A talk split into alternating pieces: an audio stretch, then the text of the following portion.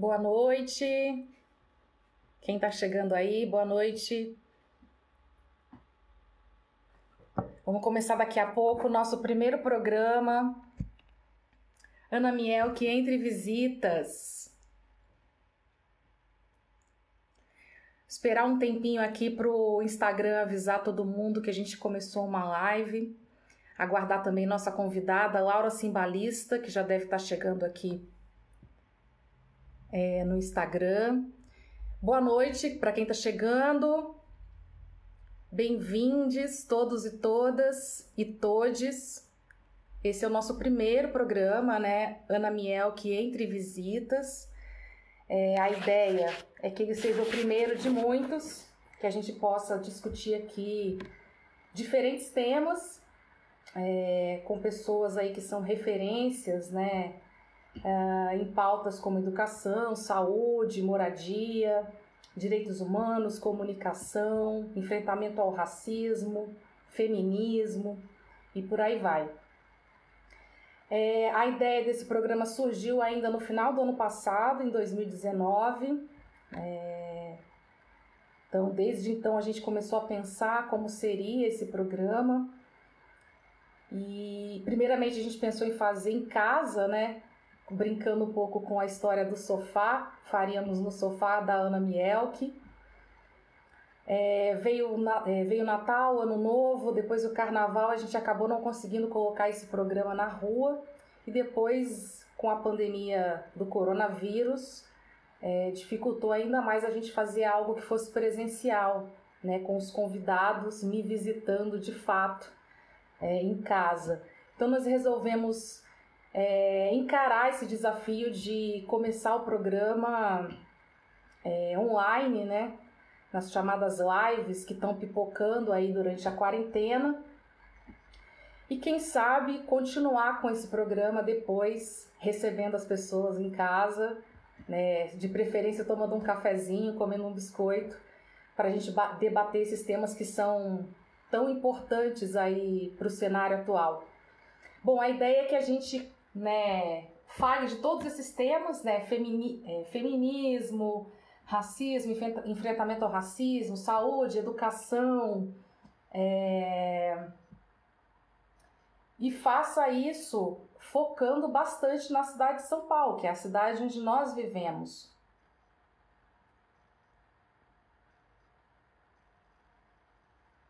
É, e aí, enquanto isso, peraí que eu vou convidar a nossa companheira Laura, que já está aqui.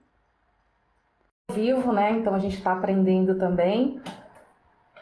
Laura, você precisa aceitar o convite.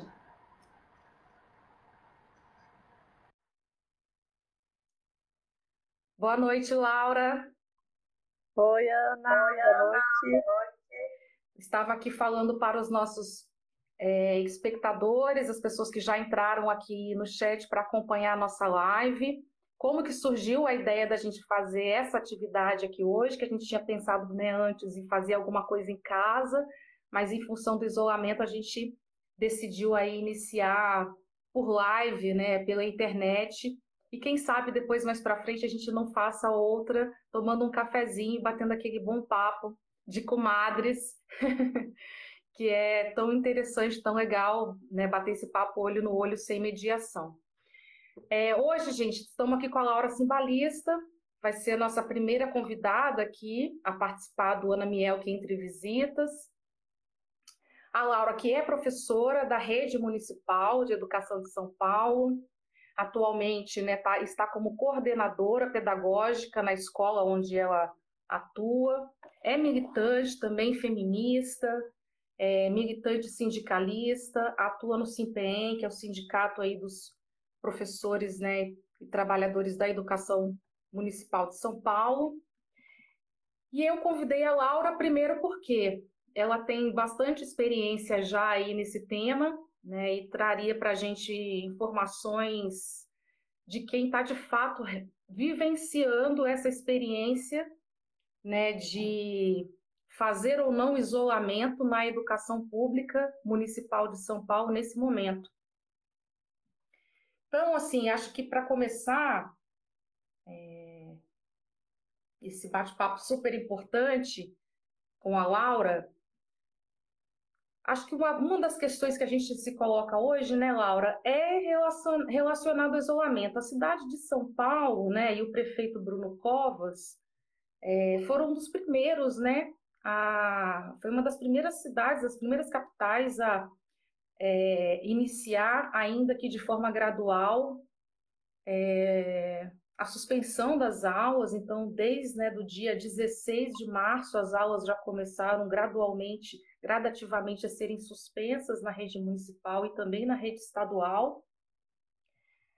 É, e depois, no dia 23, né, com o decreto estadual do João Dória, então todas as escolas é, suspenderam suas aulas, né? Só que o que a gente tem visto que esse isolamento não parece ser para todo mundo, né? Então eu queria que você falasse um pouco sobre isso, como é que tem sido a sua vida, né, como coordenadora pedagógica, alguém que tem que continuou, tem continuado a ir à escola, né, nesses dias de isolamento, né, nesse tempo em que o isolamento deveria ser obrigatório, principalmente quando se fala né, das escolas municipais e estaduais. Então, tá bom. Primeiro de tudo, obrigada pelo convite. Estou vendo várias pessoas aqui entrando, falando boa noite. Então, boa noite para todo mundo. E vamos agora experimentar essas formas de contato nesses momentos de isolamento, né? A gente tem que experimentar formas de contato e formas de resistência no isolamento, né? Acho que isso é uma ótima uma ótima, uma ótima esforço. Sobre a educação, né, como você colocou, é, o decreto que coloca São Paulo numa situação de calamidade foi no dia 17 de março. Né, ele foi anunciado um dia antes, mas é,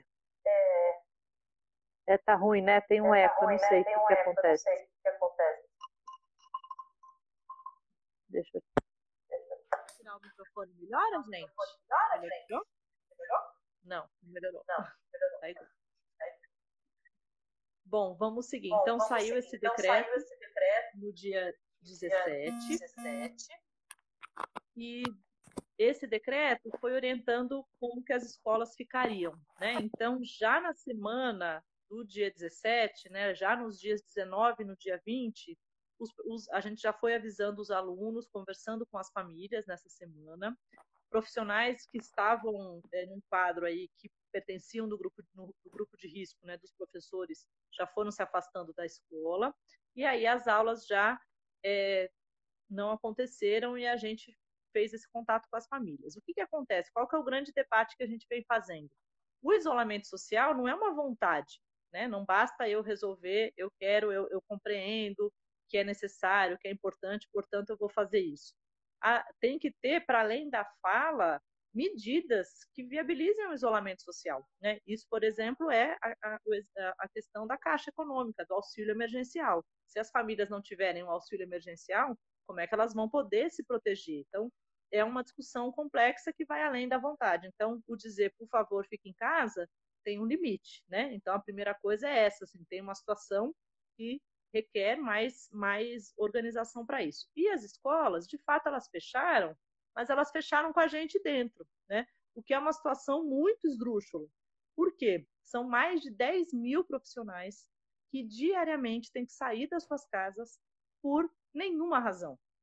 A primeira justificativa do Bruno Covas e do Bruno Caetano é que a gente iria proteger o prédio público.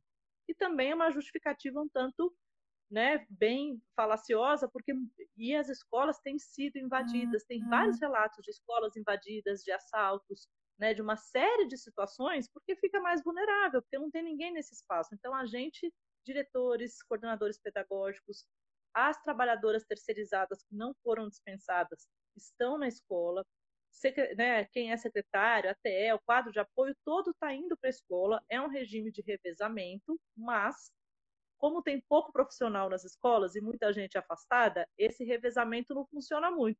Tem muita gente que está indo todos os dias, porque ela não tem com quem revezar. Se a equipe está completa, você até pode revezar um pouco, mas se a equipe não está, a pessoa vai direto. E qual é a nossa denúncia? Não tem razão. nós estamos fazendo teletrabalho com os professores, nós estamos fazendo contato com as famílias por telefone, por e-mail, nós estamos fazendo outras coisas. Nós estamos em risco para nada, colocando as famílias em risco, as pessoas em risco, pegando ônibus. Então, hoje a prefeitura mandou na minha escola um senhor da, de uma empresa para capinar a grama, o que a gente pediu há anos. Alguém está usando essa grama? Esse senhor pegou duas horas de ônibus, duas, sabe? Então, acho que tem um descaso mesmo para o Bruno Covas e para o Bruno Caetano em relação à nossa presença na escola. E já tivemos um diretor da escola que a sua mulher faleceu e ele se sentiu. Ela estava em quarentena. Quem saía de, de casa? O diretor da escola. E ele gravou um áudio super emocionado, circulou a rede toda, dizendo tanto que ele se sentia culpado porque a mulher dele adoeceu e ela estava em quarentena.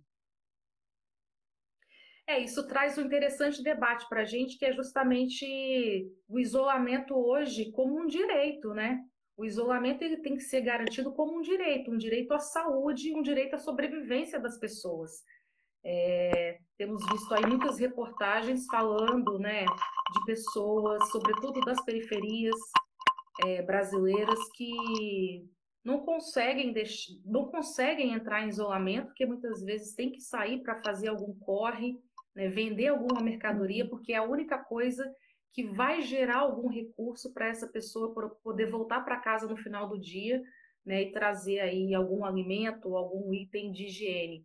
Essas pessoas, elas estão recebendo ou precisam receber né, o auxílio emergencial, mas digamos assim que elas estão é, quase que no nível de pessoas que são obrigadas né, a arriscarem as suas vidas né, para conseguir garantir sua sobrevivência alimentar, né, sobre, so, sobrevivência diária. Não é o caso dos servidores que estão indo para as escolas. Né? Então, a gente tem que pensar hoje o isolamento como um direito, né? garantir o direito ao isolamento desses servidores que hoje estão indo para escolas que deveriam estar fechadas, escolas que não estão tendo aulas, que não tem professor, que não tem alunos. Né? Então, eu fico pensando um pouco sobre isso. Assim. Você acha que né, a gente precisa, num tempo de pandemia, e a gente não sabe hoje, está muito incerto se isso vai terminar em maio, em junho. Muitos cientistas têm falado numa possível segunda onda, no segundo semestre. Então, o que, que você acha disso? Você acha que a gente tem que reivindicar esse direito né, de permanecer em casa, de permanecer isolado, enquanto categoria profissional, uhum. inclusive? Olha, eu acho que esse é um debate que vai além só do exemplo da educação, né? Que eu acho que o nosso exemplo ele é muito gritante porque não tem nenhuma função que a gente esteja cumprindo, né? Então, por exemplo, se a minha escola tivesse sido requisitada para ser um espaço da saúde, eu iria lá, abriria, ficaria lá de bom, estou cumprindo meu papel de servidora pública. O problema é que tem um descaso do prefeito com essas vidas porque as pessoas circulam, elas podem contrair, elas podem contaminar e não tem porquê. Tudo que eu faço lá, eu poderia fazer em teletrabalho, né? Então acho que é uma coisa muito complicada. Agora, a discussão que a gente está falando aqui é sobre o direito de se proteger acima do dinheiro. É isso que está colocado. Porque quem não tem é, trabalho, quem não tem, é, quem tem que trabalhar de manhã para conseguir pagar a janta, não é uma escolha, não há uma escolha, né? Aí você vai olhar o transporte público como é que está né? Tá super lotado. O pessoal do metrô tem reclamado muito dos trabalhadores do metrô que estão com muita dificuldade também em proteger os servidores. Então, na verdade, o que está em jogo por trás de toda a demagogia de dizer, olha, fica em casa, fica em casa, o isolamento é importante. Quem fica em casa, gente, é quem tem condição de ficar em casa. E teve o absurdo do Belém, de Belém do Pará do governador falar que, que as as empregadas domésticas era uma atividade essencial. Olha que, que lógica é essa. Então, as pessoas que têm dinheiro, elas não podem lavar o seu pratinho, fazer a sua comida, limpar da sua casa, você vai colocar uma pessoa em risco, por quê? Porque ela tem menos condições de ficar. Então, acho que o grande debate aqui é como você assegura que a vida das pessoas está acima do lucro. Né? Porque o que a gente está vendo com a pandemia é que quem não tem condições ou está está sujeita à fome ou está sujeita à contaminação e, e, morte, né? Então, acho que esse é o debate aqui, né? Os direitos, a vida de todo mundo tem que estar tá acima do lucro, né? E para a educação, essa reivindicação do fechamento das escolas está há muito tempo, né? Nós estamos brigando, falando, tem gente adoecendo, a cada dia tem mais gente afastada Porque é isso, gente, porque isso vai acontecendo, né? E as escolas lidam com mortes. Por exemplo, hoje uma escola da minha região morreu um ex-aluno e morreu o senhor do bar comunitário que ajudava a escola a ajudar, é parceiro da escola. Como é que essa escola fica, né?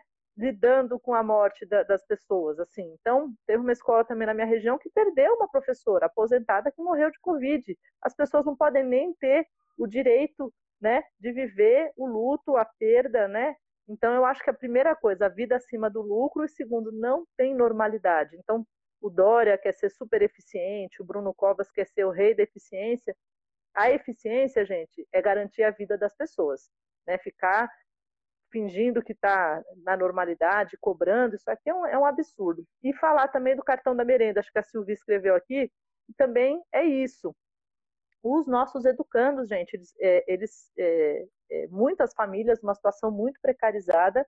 O Bruno Covas fez um cartão merenda de valor baixo, até a gente pode discutir, 55 para quem é do ensino fundamental, 110 para quem é para as crianças, né, para os bebês da, do SEI, né, que é o equivalente à, à creche, e um valor aí, é, intermediário para a educação infantil, e foi para pouquíssimas famílias.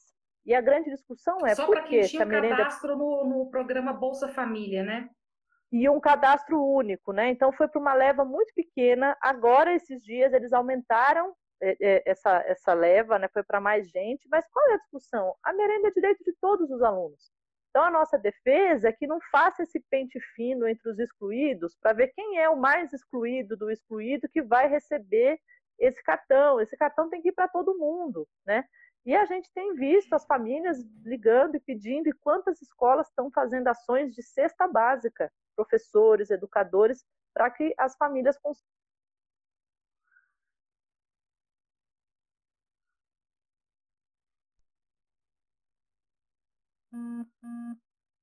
Mm-hmm.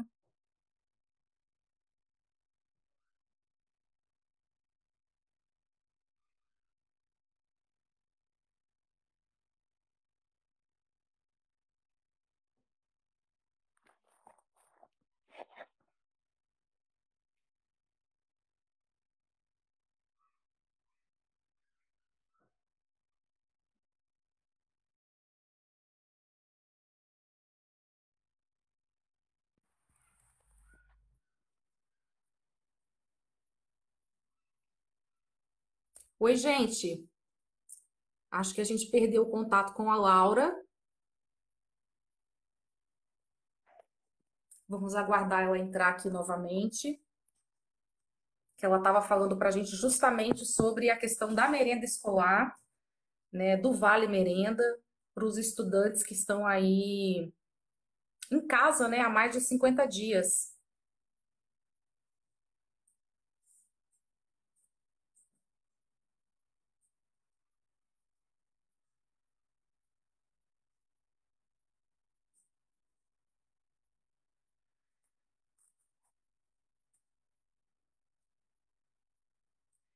É, eu estava lendo aqui, Laura já está conosco novamente? Ai, voltei, desculpa.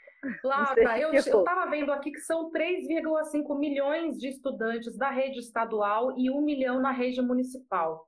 Então, é esse contingente de crianças e adolescentes há mais de 50 dias, ou assim, há 50 dias, pelo menos, em casa, no isolamento social, né? É, e a gente sabe que uma parcela significativa desses estudantes, justamente por serem de escola pública, tem na merenda escolar a alimentação mais importante do seu dia, né? E você estava comentando sobre isso, sobre as políticas é, restritivas, né, tanto do João Dória, tanto do Bruno Covas, né, para atender essa demanda de crianças e adolescentes que hoje estão em casa sem poder receber a merenda escolar.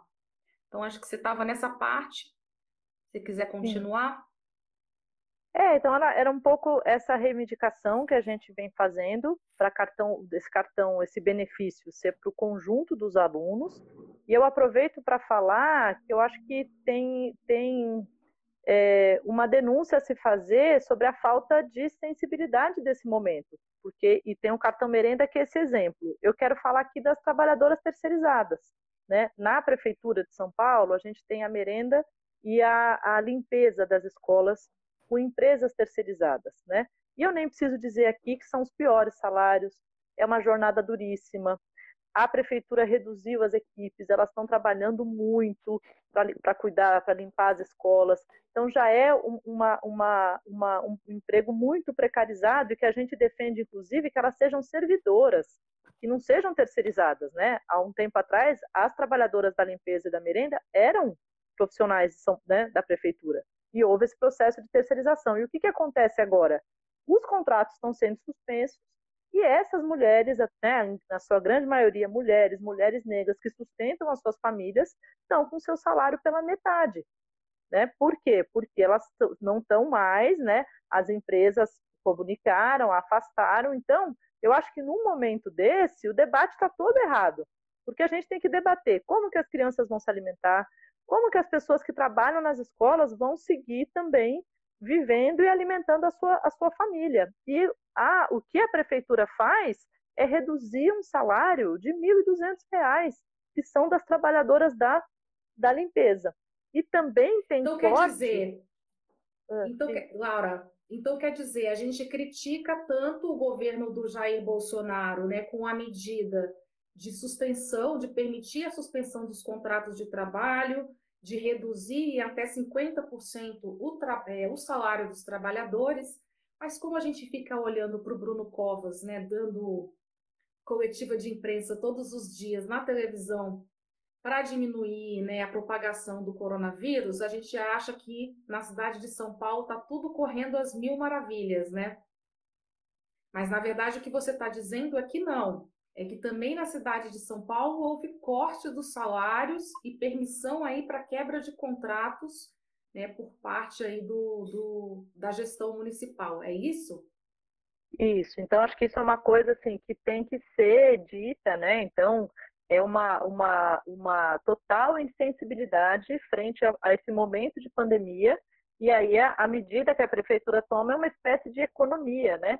Então, é, é, não garante que essas trabalhadoras possam também ter isolamento. Né? Então, hoje, nas escolas, a equipe foi reduzida, tem uma trabalhadora só da limpeza, mas as outras que não estão na escola receberam a metade do seu salário. Elas não receberam o seu salário. Né? Então, isso eu acho que é de uma crueldade, é uma desumanidade. Acho que não tem nome, né? De pegar uma pessoa que já tem uma condição tão difícil, já tão precarizada, e ainda cortar pela metade.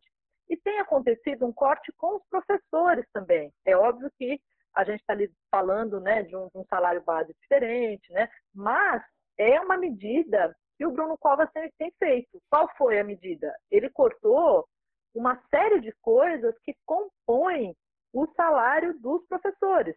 Então, é, é, é, é isso, uma coisa a gente conseguiu reverter, que eram umas horas, né, que vocês não, que é para quem é da prefeitura, que era o pagamento de horas adicionais, né, que é o JEX e o TEX, mas que faz parte da jornada desses professores, porque são aulas assumidas, enfim, que os professores contam. A gente conseguiu reverter isso e recentemente a prefeitura anunciou que vai pagar.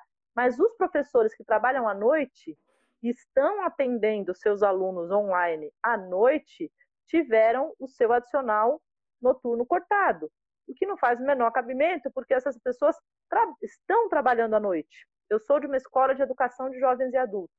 Os alunos trabalham de dia, estão fazendo o seu corre, eles não estão em isolamento social, infelizmente. E eles conversam com os professores à noite.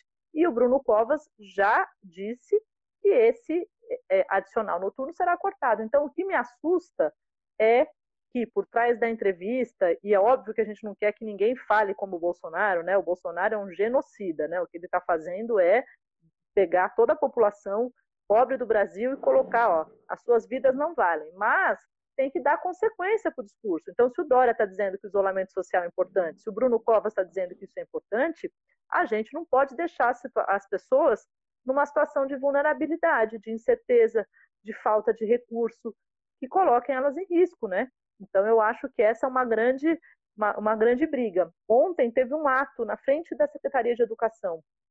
O Sindicep fez, que é o sindicato que é, é, representa muita gente que é da saúde, muita gente que é do serviço funerário. Nós fizemos muitas movimentações juntas com eles, né, contra a reforma da Previdência. E eles fizeram um ato contra as mortes na educação. E tem vários educadores que já faleceram de Covid, vários gestores e quadros de apoio que faleceram. Faleceram por quê? Em nome de nada. Porque o Bruno Covas e o Bruno Caetano querem fazer com que a gente fique correndo esse risco, né? Laura, tem uma coisa que eu, eu andei observando é, relacionada às creches de São Paulo. Muitas mães estão muito preocupadas é, porque para conseguir a vaga na creche no município de São Paulo, essa mulher tem que comprovar né, que ela está trabalhando. Eu queria que você trouxesse essas informações para a gente, se, se é isso mesmo. E muitas dessas mulheres, dessas mães, estão bastante preocupadas porque estão com os filhos pequenos em casa, né, durante o isolamento, porque as creches não, não estão abrindo, e perderam os seus empregos. Né? Então, há uma preocupação aí dessas mães de, mesmo com o retorno né, do funcionamento normal, o que a gente não sabe quando vai acontecer, que elas possam aí perder suas vagas conseguidas a bastante custo, né, digamos assim, de espera, né, de enfrentamento de filas. É, queria que você trouxesse um pouco mais dessa informação para a gente, se é isso mesmo. Eu, andei, eu vi Olha, isso né, nos, no, nas redes sociais, eu queria entender melhor se é por aí. Olha, a prefeitura, né, até essa é uma parte sensível, né, porque as pontas, né, que a gente chama das crianças menores, né, dos bebês, das crianças mais, é, menorzinhas e também dos dos jovens e adultos, no geral, é onde tem um descaso muito grande né, da prefeitura. Né? Então, sempre tem essa fala como se a lógica fosse cuidar do ensino fundamental e que não houvesse é, é, é, necessidade, não fosse direito né, das crianças, dos bebês e, das, e, dos jovens e dos adultos. Na Prefeitura de São Paulo, existe uma, uma, uma um cadastro das famílias que é informatizado. Acho que isso é bastante importante para todo mundo ter acesso como é que é essa lista, né? E aí há uma briga para que se amplie as vagas, né? Porque o, o, a, o, déficit de vagas, a falta de vagas é muito grande. Agora, é, neste contexto que nós estamos, que as escolas estão fechadas, né? as vagas, na minha, na minha compreensão, e a briga toda que a gente vai fazer é que isso se mantenha, não tem o menor cabimento que crianças percam o direito né, da educação que elas têm, né, que, que elas conseguiram, é, as que conseguiram as vagas, né, que elas percam por causa disso, porque existe um, uma, uma, forma de cadastramento das famílias né, que é, considera a região que elas estão, os equipamentos disponíveis. A briga que existe hoje é em relação às creches que são diretas, ou seja, as creches da prefeitura, que tem professoras da prefeitura, e as creches indiretas e as creches conveniadas, que são outros equipamentos que também atendem e que, infelizmente, são os equipamentos que mais têm crescido. Por que, que eu digo infelizmente? Porque são equipamentos piores, são casas mais precárias, a estrutura física muitas vezes não tem um parque, não tem um refeitório adequado. As profissionais que trabalham lá não são professoras que têm um horário de formação, um investimento na sua formação. Então, a, também tem uma escolha aí dos governos de São Paulo de investir muito na educação infantil conveniada, nesse formato, né? E não investir na rede direta. Mas, de qualquer forma, acho que o que está colocado hoje, gente, é uma situação de pandemia e que nós vamos, né, acho que está garantido para que as famílias sigam com o seu atendimento. Agora, tem coisas que a gente também tem, não sabe como é que vai ser. A Prefeitura de São Paulo está propondo que as próprias é, é, creches tenham atividades para a criança pela internet. Então, aí você entra para um debate muito complicado também sobre o que cada um entende do que é o papel de estar na escola, né? O que cada um faz na escola, o que, que se aprende na escola. Então, é um debate muito Segura difícil. aí um pouquinho que a gente vai entrar nesse debate ainda. Antes de entrar nesse debate, eu queria voltar lá na questão da merenda, porque a gente sabe que, é, né, que a merenda escolar é para muitas dessas crianças e adolescentes é a refeição principal do dia, porque né, são crianças e adolescentes de famílias vulnerabilizadas, é, você chegou a citar o valor né, na casa aí de 55 reais por mês. É, A gente sabe que esse é um debate que internacionalmente está associado à segurança alimentar dessas crianças e adolescentes, então garantir a merenda escolar né, tem a ver com garantir o direito né, à segurança alimentar. Eu queria que você falasse, você disse que há uma reivindicação dos professores da categoria, mas do movimento né, de educação como um todo, para que é, amplie aqueles que vão ser beneficiados.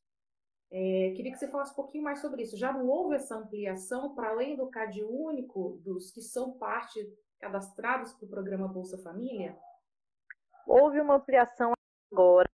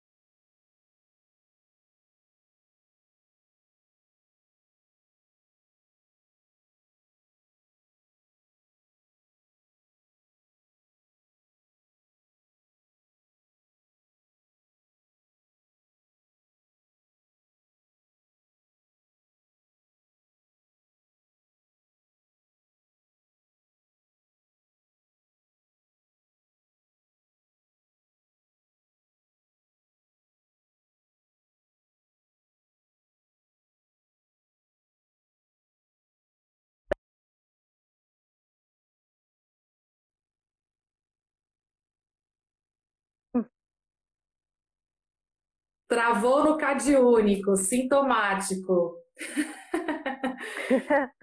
Edu, tá Eduardo Amaral caixa, comentando tá aqui. tá travando. É, bom, e aí você, você estava falando antes, algumas pessoas me pediram para você comentar isso, reforçar esse comentário, se foi, na verdade, ampliada né, o atendimento aí para o Vale Merenda ou se continua sendo para as pessoas que estão cadastradas aí no programa Bolsa Família. Ó, é o que eu estava falando antes de travar tudo, né? Que houve uma primeira distribuição. Agora, essa semana, eles fizeram uma nova leva, mas ainda não é um atendimento para o conjunto dos educandos da rede, que é essa nossa reivindicação. Por isso, né, no momento de pandemia, a, a prefeitura poderia contribuir para o conjunto das famílias da cidade de São Paulo para poder é, avançar no sentido da segurança alimentar. Mas isso não está na totalidade. Né? É, teve uma nova remessa, vamos dizer assim, uma nova leva de crianças que vão receber, mas não estamos, está é, é tá bem distante da totalidade dos alunos da rede, que é o que a gente ampliou, mas não universalizou para todos, né? Não, não, não, está longe disso. Certo. Então vamos falar de educação à distância. Essa que tem sido a queridinha aí, né, dos empresários da educação. Não necessariamente dos trabalhadores da educação. Não. Né? É, bom, durante nesse tempo de pandemia, com crianças e adolescentes ficando em casa, a solução mágica proposta aí pelos gestores, né, tem sido, né, é, implementar a educação à distância para todos os níveis, né, do ensino. É, queria que você falasse um pouco sobre isso, quais são as dificuldades, né, que em São Paulo tem se enfrentado com essa proposta né, de educação à distância. Primeiro, falar um pouco dessa perspectiva mais da educação em si, né, porque eu acho que tem é, duas questões colocadas aí. Né? Uma delas é do que, que é educar, né, do que, que é pedagogia, o que, que é a pedagogia né, do, do ensino, e uma segunda que entra aí mais na questão de quem é que pode ter acesso, quem é que de fato tem acesso né, aos instrumentos necessários para ter educação online. Então, acho que você podia comentar um pouco para a gente sobre isso. Olha, esse debate ele tem muitas interfaces, né? Você já falou de uma que é, primeiro, esse terreno muito lucrativo, né? Que no ensino superior, por exemplo, está é, é, bombando, né? Vamos dizer assim, foi uma alternativa de vários, é, é, é de vários conglomerados mesmo, né? Para ofertar é, e esse ensino. O que, que acontece? Para além de ser um, um mercado muito poderoso, né? Muito lucrativo, tem um debate antes de chegar na questão da exclusão digital, antes de chegar numa série de questões, que é o que, que a gente faz na escola, afinal, né? A gente já superou historicamente uma concepção dessa educação bancária, que a pessoa senta, né, com, a, com o bumbum na cadeira e ouve o professor que vai falar, né, vai ler aquele texto, vai falar aquilo, você vai ouvir, compreender, memorizar, fazer um exercício e essa educação a gente já é, estudou, aprendeu, refletiu que não é isso que acontece. Para que as pessoas aprendam, precisa de um monte de coisa, né? Precisa da mediação do professor, precisa da interação com os colegas. A escola ensina um monte de coisa, não é só na sala de aula, na aula, né? Mas a gente aprende no espaço da escola, com todo mundo que está na escola é educador. A gente discute como enfrentar e não reproduzir preconceitos na escola. A gente discute o diálogo, a gente discute valores como a democracia, como viver esse espaço. As escolas têm um projeto pedagógico que foi pensado para aquele público, para aquele território. Então, isso é tão complexo que, primeiro, assim, tem que ter muito respeito com os educadores, porque o que a gente faz é muito complexo. E o que a gente faz não é pegar uma câmera, um telefone, uma atividade, olha, agora eu estou online. Né? Nós estamos tentando fazer um monte de coisa, mas o que a gente faz na escola é insubstituível e é muito complexo e exige trabalho coletivo, exige, exige formação, investimento, exige um monte de coisa, é um processo, né? Então a primeira coisa é, olhando para a educação, a gente tem que superar essa ideia de tudo que nos homogeneize. A apostila que é boa para todo mundo não é, né? A teleaula que vai servir para todo mundo não vai. Então, primeiro, o que a gente faz é melhor do que isso. E as, os educandos têm direito a uma educação de qualidade. Então, a primeira coisa assim que nós temos que combater essa ideia né, de sucatear, de baratear e de reduzir a complexidade que é o processo educativo. A outra coisa, gente, é a desigualdade abissal que existe nesse país, né? E aí você vai falar primeiro da exclusão digital, que as pessoas não têm acesso, não têm é, é, é, não tem o computador, não tem a internet, não tem um monte de coisa. Então, é, essa, isso já exclui um monte de gente. E qual que é a grande crueldade da EAD? Aquele aluno que tem dificuldade, aquele aluno que você tem que sentar do lado, que você tem que ajudar, que você tem que estar próximo. Esse daí é o que mais se lascou na EAD, porque é o que mais precisa que a escola olhe e ajude. Eu trabalho numa escola de educação de jovens e adultos de pessoas que voltaram para a escola, muitas vezes 40 anos depois, que não têm familiaridade com a tecnologia. Então é muito cruel. E para fechar, uma coisa sobre o trabalho, gente. Nós estamos passando um horror com esse, com esse processo. Porque daí não tem mais hora, não tem jornada. É mensagem de zap, é entrar na plataforma. É um controle, é uma exploração que é um absurdo né? Que a pessoa não tem mais hora. Não é porque a gente está em casa que a gente não vai fazer comida, que a gente não vai lavar roupa, que a gente não vai cuidar do filho, que, né? é um, é um absurdo. Então, eu acho que é muito grave isso que está acontecendo. E a Prefeitura de São Paulo, também quero falar aqui, tem feito uma pressão absurda para que as escolas acessem o Google Class. Né? Então, antes começou com a possibilidade de cada escola avaliar o seu jeito. Olha que bacana. Agora, não tem mais essa de cada escola avaliar um jeito. Todo mundo tem que entrar no Google Class. E aí vai e está tendo controle. Por que, que eu tenho que entrar no Google Class? Quanto custou esse contrato com o Google Class? Né? O que está em jogo nisso?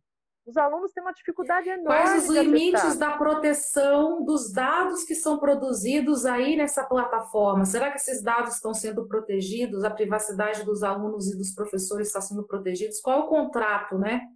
Porque isso aí é, é informação que está sendo produzida. Ideia. Então, Exatamente. é o Google Classroom que a gente que tem que ir, e aí está todo mundo, porque ninguém também teve tempo para pensar em nada, para fazer. Então, vai, vamos fazendo.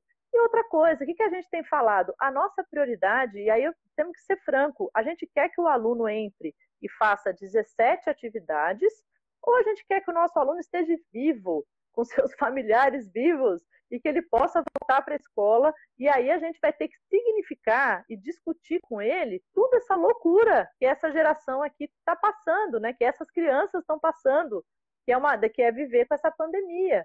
Como que vai significar as perdas que as pessoas estão passando, que as crianças estão passando? Isso é o foco, né? Então eu acho que é se aproveitar de uma pandemia para enfiar a goela abaixo um projeto que vai viabilizar muito dinheiro para alguém. E para a gente é, é quebra de autonomia, é controle, é exploração, é abertura, inclusive, da nossa autoria, da nossa elaboração. Eu acho que é muito grave. É, para quem está acompanhando aqui a nossa conversa, nosso bate-papo, é, a última TIC Domicílios, né, que é uma pesquisa realizada por, pelo Comitê Gestor da Internet, fala que 70% dos brasileiros acessaram a internet nos últimos três meses em que a pesquisa foi realizada. Só que quando você vai para classes D e E, 85% desta população usou a internet pelo telefone celular. E nós sabemos que o uso da internet pelo telefone celular ele é bastante limitador, né? Ele é bastante limitador, inclusive, a essas plataformas de aplicações, né? os, os chamados aplicativos, que são construídos para deixar as pessoas ali dentro daquela pequena bolha. Então, não é também, não é que as pessoas têm computadores em casa, notebooks em casa, que elas vão acessar a internet livre né, entrar no browser, pesquisar, como nós aprendemos lá atrás a usar a internet, né? É, um, é, é uma forma muito limitada de se produzir conhecimento, né? Isso quando, quando se tem pacote de dados para navegar. Porque a gente sabe que na cidade de São Paulo, embora seja a capital mais rica do Brasil, existem né, grandes vazios de, de, de acesso à internet. Né? Tem pessoas que tentam contratar pacotes de serviços é, em suas casas e não conseguem. Conseguem, no máximo, contratar pacotes de serviços para o telefone móvel, para o celular. Então, acho que isso também é bastante, né, como você disse, né, é, é, limitante né, e revela a pandemia ela acaba revelando desigualdades estruturais no Brasil, né? Então, ela traz à tona desigualdades que são estruturais e que muitas vezes é, a gente passa batido, porque todo mundo acha que todo mundo acessa a internet com a mesma qualidade, com as mesmas habilidades, né? Quando a gente sabe que não é assim. Né? As pessoas têm habilidades construídas diferentes de acessar esses mecanismos e acessos muito desiguais, né? Então, acho que é uma soma, é um conjunto de fatores aí que vai desde a, disso que você traz, que eu acho fundamental, que é isso, é, a experiência né, do, do educador e do educando conjunta, ela não se resume a transmitir um conhecimento, né, como um copo vazio que você vai lá e enche de água, né? Tem muitos elementos envolvidos nesta construção diária né, que depende da presença, da atenção, né, da troca, da afetividade, muitas vezes, né, porque alguns alunos precisam né, dessa afetividade para conseguir aprender. Então, acho que isso é bastante relevante quando a gente fala de educação. E o que, que você acha das mães que cobram, né? É, tem muitas mães cobrando que os filhos não parem de estudar, né? Que fiquem em casa, é, é, que tenham aulas é, online, né? Às vezes os pais ficam também bastante ansiosos, né, em dar alguma atividade para os filhos é, dentro de Agora, casa. Então, o que, que você acha? Né? Que que você, eu... Qual recado você falaria aí? Você que é mãe Olha, e é professora. Eu acho que tem, a gente é, é, tem momentos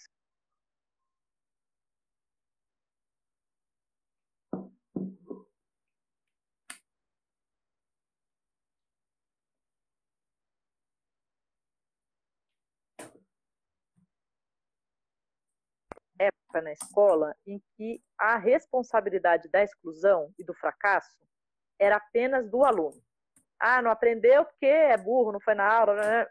Quando a gente vai para EAD, também, ah, não acessou, ah, não entendeu, ah, não tinha internet, ah, a mãe não ajudou. Então, na verdade, a gente também passou tanto tempo construindo essa ideia que a responsabilidade pelo processo é da escola, é nossa, é do aluno e é nossa, e que todo mundo tem que tem que se responsabilizar se aquele aluno está aprendendo ou não, e aí a gente volta para isso, né? Agora, o que eu acho que a gente tem que é, é, teria que contribuir com a reflexão com as famílias. Minha filha tem quatro anos, ela é de educação infantil. As memórias, o que ela fala, que ela gosta muito da escola nova dela, é o parque, os amigos. Ela adora a hora de comer. Todo dia ela, a coisa que ela fala primeiro é a refeição, que ela pega o pratinho e ela se serve. Então, isso mostra que as crianças na escola aprendem coisas de tantas ordens. Então, eu penso nos pequenos. Eu acho uma judiação a gente fazer uma criança pequena ficar na, numa tela, né? É, acho que nem nenhuma escola está propondo isso, na verdade, as pessoas estão tentando fazer vídeos, contar histórias, mas veja, para uma criança pequena que a gente quer que ela brinque, que ela aprenda brincando, eu acho que isso tem vale muito pouco, é muito, né, é, é, empobrece as experiências que ela pode que ela pode ter. Eu acho que as famílias têm uma oportunidade, né, de discutir com as crianças os afazeres da casa, de, né, de, de, de brincar, de possibilidades, inclusive, de o que, que se fazer nesse momento de isolamento, né? E eu penso nos maiores, né? Aí as crianças do fundamental, as crianças do, do ensino médio, que tem essa pressão né, para que elas estejam em contato, eu entendo que pode ter uma rotina de leituras, que pode ter uma rotina de atividades. Claro. Eu, né, eu entendo e acho que tem que fazer, até para manter a saúde mental, né, a sanidade mental. Agora, a gente tem que olhar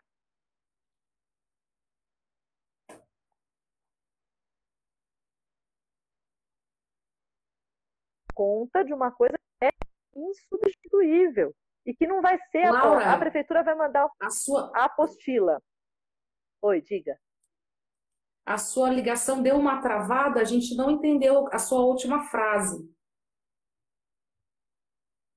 É, o que eu estava que eu estava dizendo é que a gente tem que partir do princípio que nós não estamos na normalidade.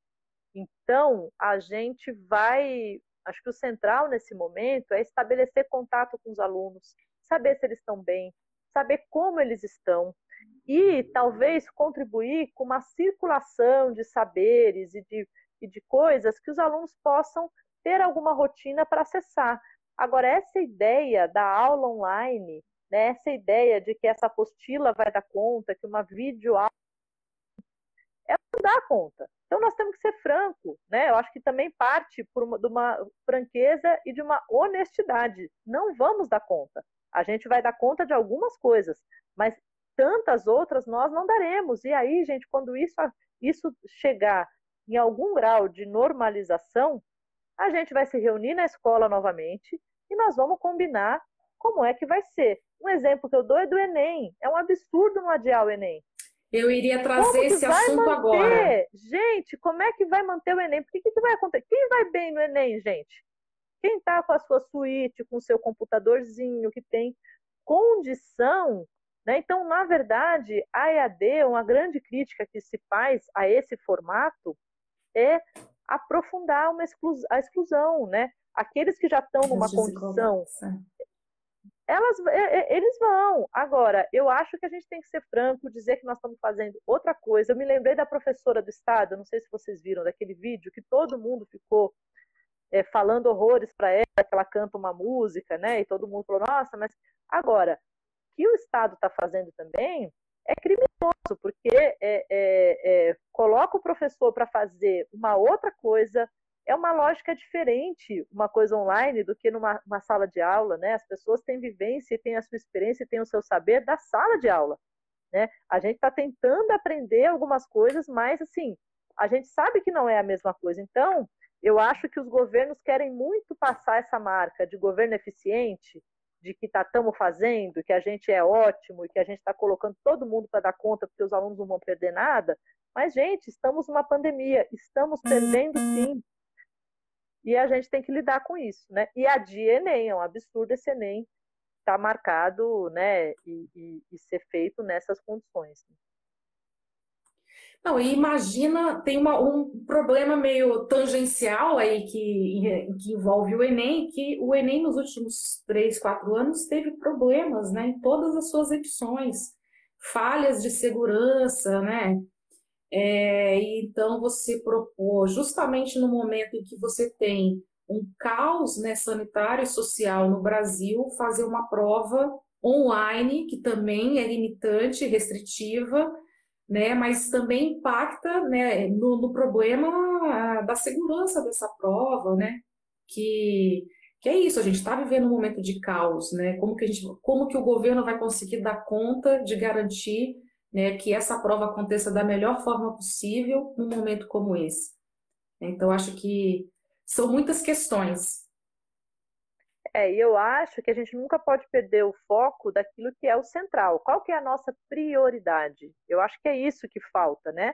A nossa prioridade não é não entrar num debate demagógico apenas, né, de estar tá bem posicionado no processo eleitoral porque a impressão que eu tenho quando eu ouço o Bruno Covas e o Dória, é óbvio que é importante que eles não façam, não, não repitam, né, e se contraponham ao Bolsonaro, é, é, é, é óbvio, mas existe uma demagogia aí que a prioridade qual é, gente? A prioridade é garantir que a gente sobreviva a esse caos. E tem um, um, um recado muito, muito importante dado, que está sendo cobrada a fatura. A privatização da saúde nos deixou em condições piores destruir o SUS nos deixou em condições piores para enfrentar a pandemia. E esse é um debate que a gente tem que fazer. Né? E como é que vai reconstruir o SUS? Como é que vai reconstruir que a gente tenha enfermeiras, médicas, né, assistente social? Eu conheci um, é, companheiros do serviço funerário na última greve dos servidores né, que a gente fez contra o Sampa Prev. E eles falando a rotina deles é muito séria. E a gente está vendo agora como tem sido a rotina dos agentes funerários, porque tem o sucateamento do serviço funerário também, né? E aí tá todo mundo correndo atrás. Aí vai o prefeito dizer que vai ter container, né? Para sacos e, e tá, tá cobrando preço, gente. É esse o debate, essa é a prioridade desse momento. E aí vem a, o Google, a Google, olha, a gente empresta para vocês eu não sei, eu acho que até nós não sabemos se foi emprestado. Alguém aqui colocou que emprestou para a USP, né? Não sei se a prefeitura também não está pagando. O próprio Bruno Caetano, o próprio secretário Bruno Caetano disse que resolveria a questão do, do acesso à internet com uma doação de pacote de dados de empresas, né, que são operadoras aí do serviço de telecomunicações. Agora eu pergunto, será mesmo que esse pacote de dados vai ser doado ou vai ter aí né, uma mão lava a outra, alguma coisa elas estarão recebendo de volta. Como a gente sabe que a lei de proteção de dados, né, que seria a nossa garantia mínima hoje para impedir né, que os nossos dados sejam aí utilizados de maneira é, para usos, para fins para os quais eles não, né, para outros fins que não aqueles para os quais eles foram coletados, como ela foi adiada para entrar em vigor só no ano que vem, Bolsonaro adiou a entrada em vigor da lei, a gente não sabe né, como que esses dados, como esses pacotes de dados vão ser doados para as pessoas acessarem a internet. Na verdade, eles vão ser trocados por alguma informação que a gente ainda não sabe qual é. Laura, foi ótimo iniciar nosso programa Ana Miel, que entre visitas, primeiro programa aí da série. Vamos debater vários temas, inclusive alguns você já trouxe, que é a questão da saúde. Temos que discutir sim a saúde pública, o desmonte do SUS. Em São Paulo, né, é, temos que discutir, colocar na agenda, inclusive, a gestão pública dos leitos de UTIs dos hospitais particulares, né, que é uma proposta do pessoal e que a gente precisa fazer esse enfrentamento. Temos que discutir a reabertura do Hospital Sorocabana, a abertura do hospital lá de Brasilândia, que foi previsto, construído e está lá como um elefante branco que até hoje não funciona. Então, são temas que a gente deve convidar aí outras visitas para vir aqui, sentar com a gente e bater esse papo. Deixa aí o seu recado, pode se despedir. Tá bom, então primeiro, muito obrigada, foi ótimo. É, acho que a conversa muito boa e temos muitos, muitos assuntos né, para discutir em relação à nossa cidade a esse momento. Né? E eu acho que a nossa tarefa é essa, né? Porque em tempos, em tempos da pandemia, a gente está discutindo um projeto, né? Quando o Bolsonaro se coloca dessa forma, ele está deixando muito explícito, né? Que é o CNPJ, né? Na verdade, ao invés do, do CPF, né? Quando os, os governadores daqui também, é, prefeitos e o prefeito e o Dória também falam é, é, do isolamento e colocam é, da necessidade da gente achatar a curva, aí a gente vai discutir como é que está a saúde, que instrumentos eles estão usando, né? Porque abre os hospitais de campanha, óbvio que tem que ter, né? Mas e, essas, e esses hospitais que estão aí que a gente está brigando para atender a população para depois da pandemia? Então, na verdade, nós estamos discutindo a cidade. A cidade para quem? É, se tem alguma coisa que Exato. essa pandemia tem que, tem que, que, que, que, é, é, trazer questionamentos, é a gente tem que pensar uma cidade que garanta, né, condições para as pessoas, garanta a vida das pessoas, né? E aí isso passa por escola, por, pela, pela saúde, isso passa por um monte de coisa. Mas nesse momento não tem outra prioridade que não a garantir a vida das pessoas, né? A vida para se proteger do contágio e a vida que é, gente, salário, comida, né? Conseguir garantir passar por esse processo de crise é, e, e, e, existir. Para nós não é e daí, né? Para nós é, é, a vida de todo mundo é muito importante. Né? Muito bem. Obrigada, Laura, por sua contribuição. Queria agradecer a todos, todas e todes que estão aí nos assistindo nessa primeira live aqui do programa Ana Miel, que entre visitas. Acredito que é sempre bom a gente receber pessoas para conversar sobre temas de importância fundamental é, vamos falar sobre muitos assuntos por aqui. Acompanhe nas redes, próxima semana tem mais. Mais uma vez, obrigada e uma boa noite para todo mundo. Um beijo. Boa noite, Aninha. Boa noite, pessoal. Até. Tchau. Tchau, tchau.